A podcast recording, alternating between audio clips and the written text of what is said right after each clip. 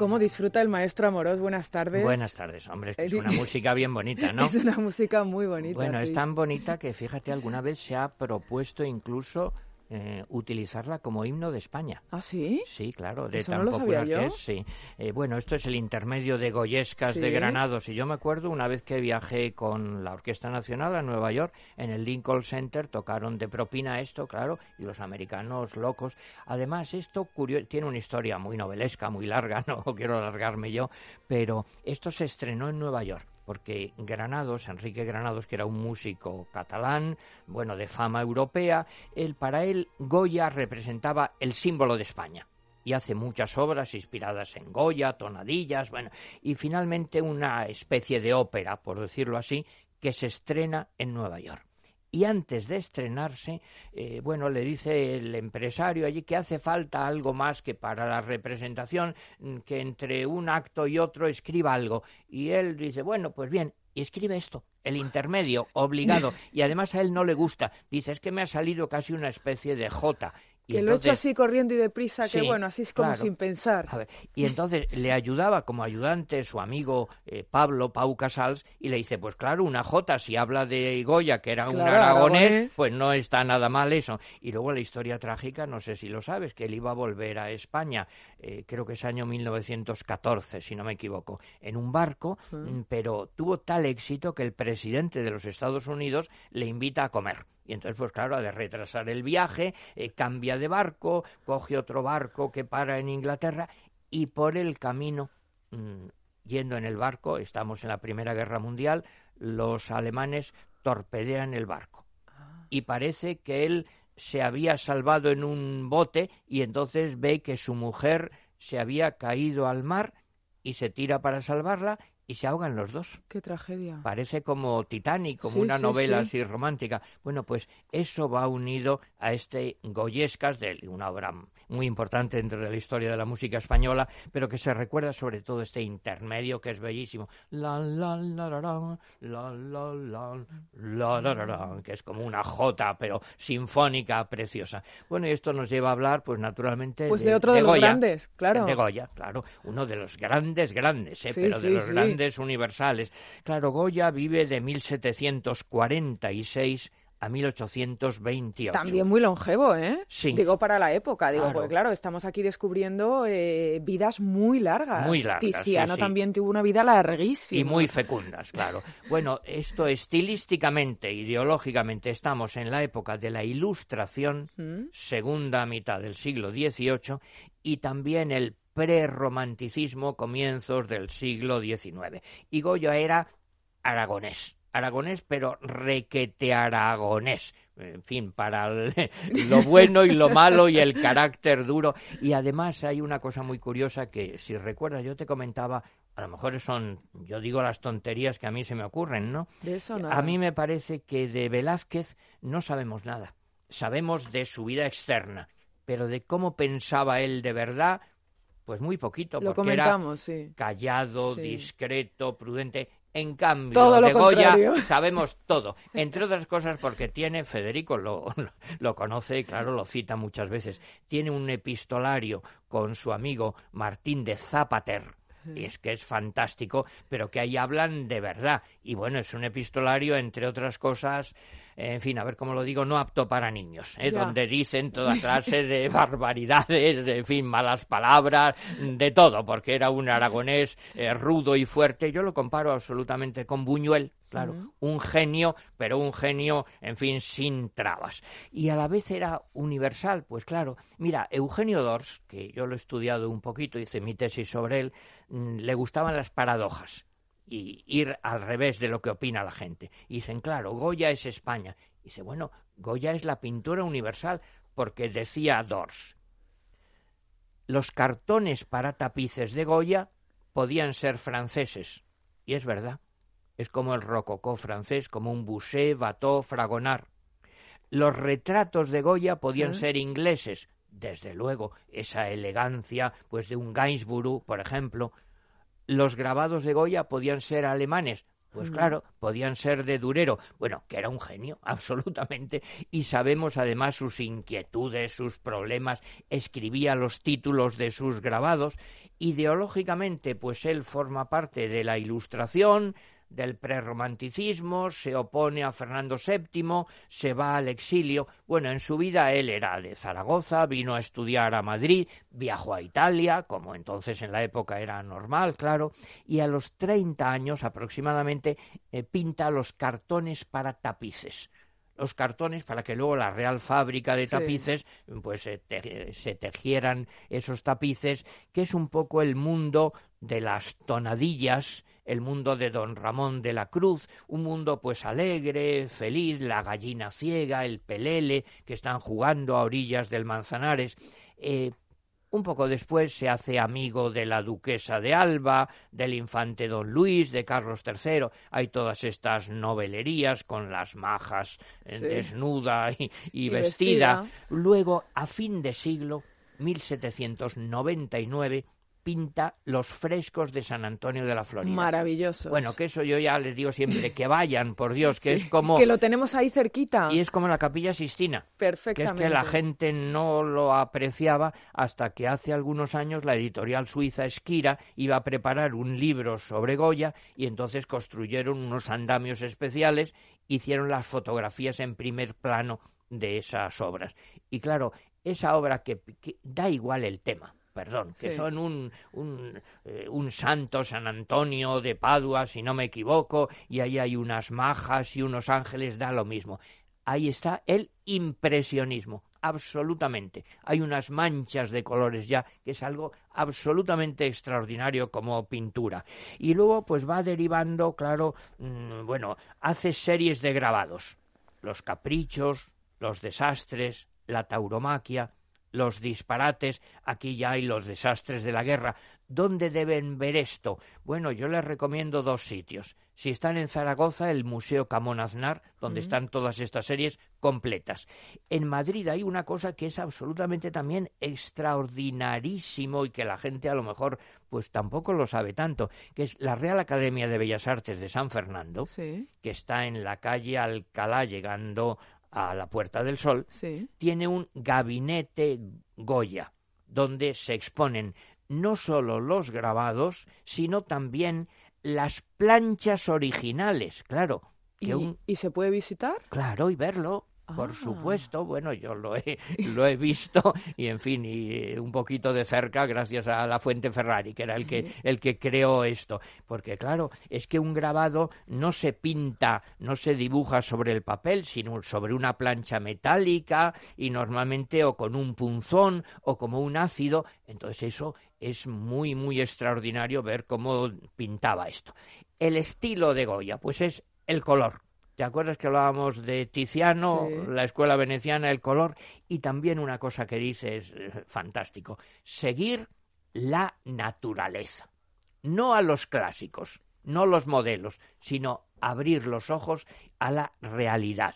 Y a la vez tener una imaginación realmente extraordinaria que se le ocurre en cosas rarísimas, dicen algunos como el Bosco, bueno, como los surrealistas, como el expresionismo, pues eh, sí. también si recuerdas eh, que lean Luces de Bohemia de Valle Inclán. Y en la escena fundamental donde están dialogando Don Latino de Hispalis con Max Estrella, dice en un momento dado, el esperpentismo lo ha inventado Goya. Claro, ah. ¿qué ha inventado? Pues una caricatura. Caricatura quiere decir exageración de rasgos, pero de rasgos reales. Lo que yo digo siempre, el ejemplo tonto y perdona, si vemos en un dibujo de Goya, de quien sea, a un narizotas tremendo, bueno, sabemos que no tiene la nariz tan larga, pero claro, sabemos que no era chato. No, no, es alguien con una nariz larga y que entonces el pintor exagera, hace la caricatura con una finalidad normalmente satírica, crítica. Bueno, y aquí llegamos pues a las pinturas negras de Goya, que son algo absolutamente excepcional y que es algo tan moderno que todavía nos sorprende y no paran de surgir teorías. Mira, hace muy poquito el ABC cultural mm. de los sábados, pues salía estudiosos de Goya diciendo nuevas tesis sobre las pinturas negras, nuevas hipótesis, porque es que no se entiende la modernidad. Vamos a ver. También circunstancia biográfica. Goya vive encerrado en la quinta del sordo, junto al Manzanares, se está quedando sordo. Como Beethoven. Y te aíslas. Claro, aislamiento. Y entonces está metido en los fantasmas de su cerebro. Buero Vallejo hizo una obra de teatro sobre esto muy bonita, intentando ponernos en la mente de Goya, que no oye, que ve a la gente hablar y no entiende y que está ahí encerrado en sus pesadillas y en una imagen está viendo, claro, los desastres de la guerra, entonces su visión del mundo es absolutamente desolada y terrible. Ejemplo claro, Saturno devorando a sus hijos. Bueno, esto es algo mitológico. ¿Y qué más da? Bueno, pero ¿qué nos quiere decir Goya retratando a un padre comiéndose a su hijo? Fíjate si es algo duro y terrible, verdaderamente. Ha elegido eso. Pero también otras cosas que es, eh, bueno, escenas de brujas, de aquelarres, cosas muy tremendas. Pero lo que a mí me impresiona más es que son terribles algunas escenas cotidianas y normales. Por ejemplo, hay una que se reproduce siempre, mil veces, que es la pelea a garrotazos. Sí.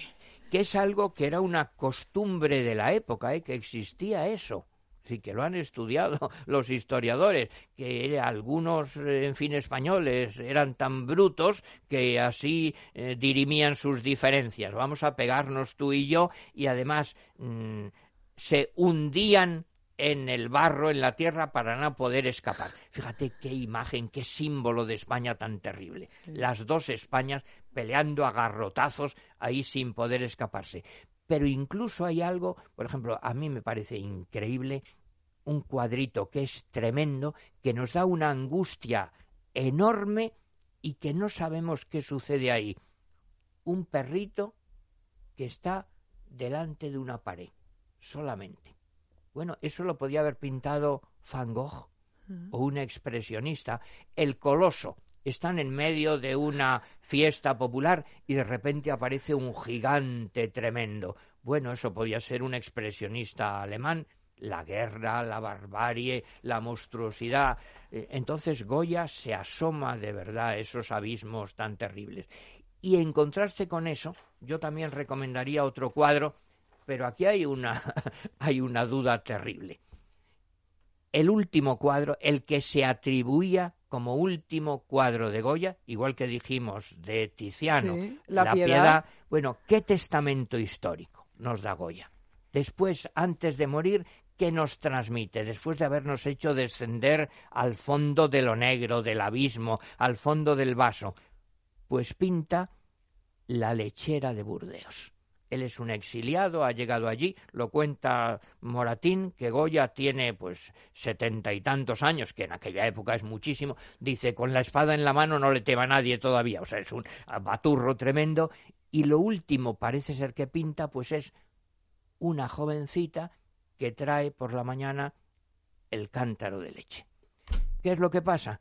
Pues que ahora dicen que no es de Goya, sino de alguno de sus discípulos. Y ahora se ha puesto en duda la autoría y entonces ya han empezado a analizar los detalles del cuadro y han dicho eso no lo hubiera pintado. En cualquier caso, sí, Sí, sí lo hubiera pintado porque es algo muy impresionista, muy fresco. Hombre, a mí lo que me gusta es hacer un poquito de literatura, solo un poco, y decir que después de presentarnos los horrores de la crueldad, de la barbarie del ser humano, pues presentarnos también la belleza, que basta con ver a una jovencita para creer que, que la vida tiene todavía alguna esperanza. Así que Goya es un símbolo de España absolutamente del siglo XVIII y actual y un símbolo en lo negro y en la esperanza, en lo sonrosado. Siglo XVIII, si te parece, nos quedamos con una música de un italiano, pero que vivió en España también y mm. que además pues tiene mucho que ver con Goya, porque él fue muy amigo del infante don Luis al que retrata Goya, que es Boccherini. Y Boccherini compone, entre otras cosas, este fandango.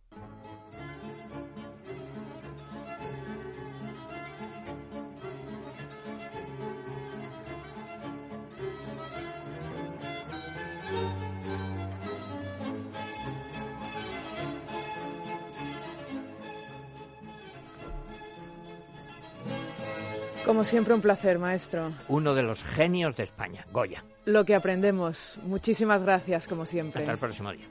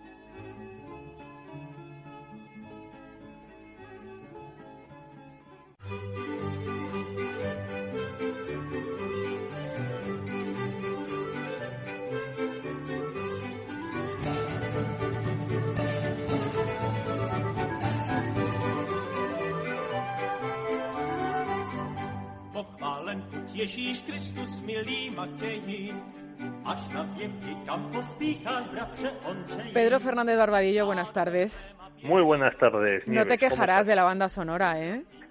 Pues no, no me quejo, la verdad. Descubre uno músicas curiosas contigo.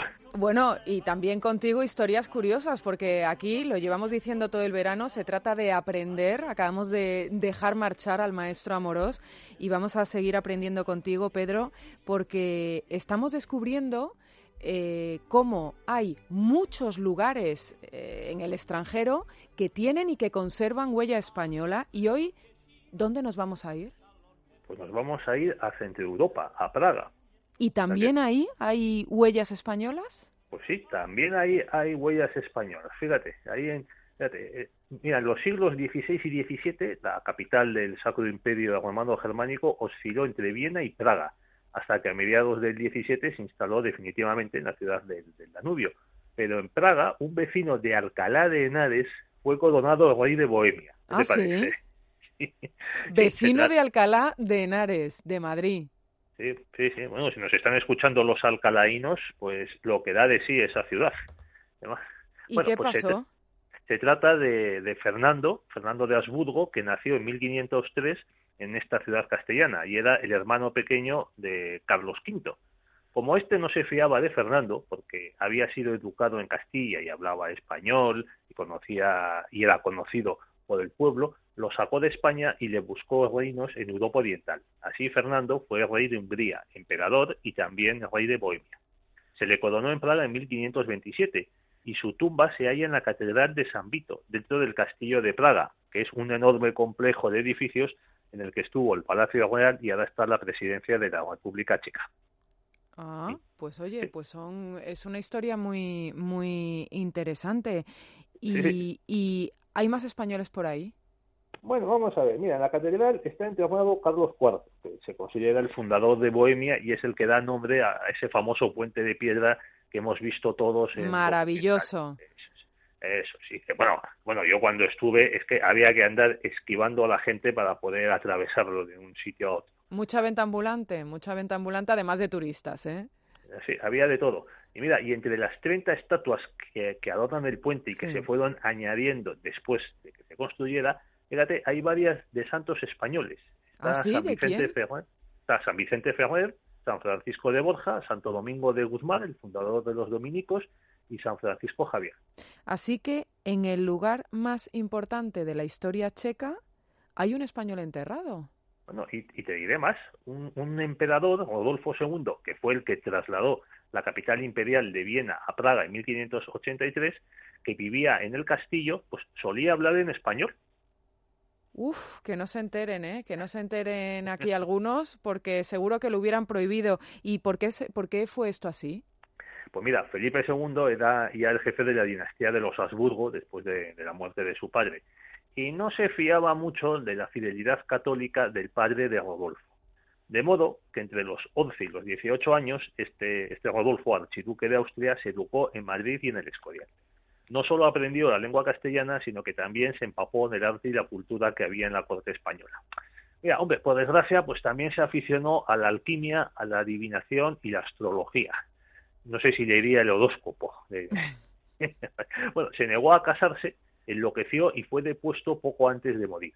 Por cierto, que un ejército sueco en 1648 conquistó parte de Praga y se apoderó de la colección de arte que había reunido este emperador. Oye, nos contabas antes ese mm, eh, joven eh, nacido en Alcalá de Henares, coronado rey de Bohemia. Eh, creo que no solamente de España salieron monarcas camino a Praga, mm, de Praga también nos vino como poco una reina. Pues sí, María Cristina de Habsburgo-Lorena, la que fue segunda esposa de Alfonso XII y madre de Alfonso XIII.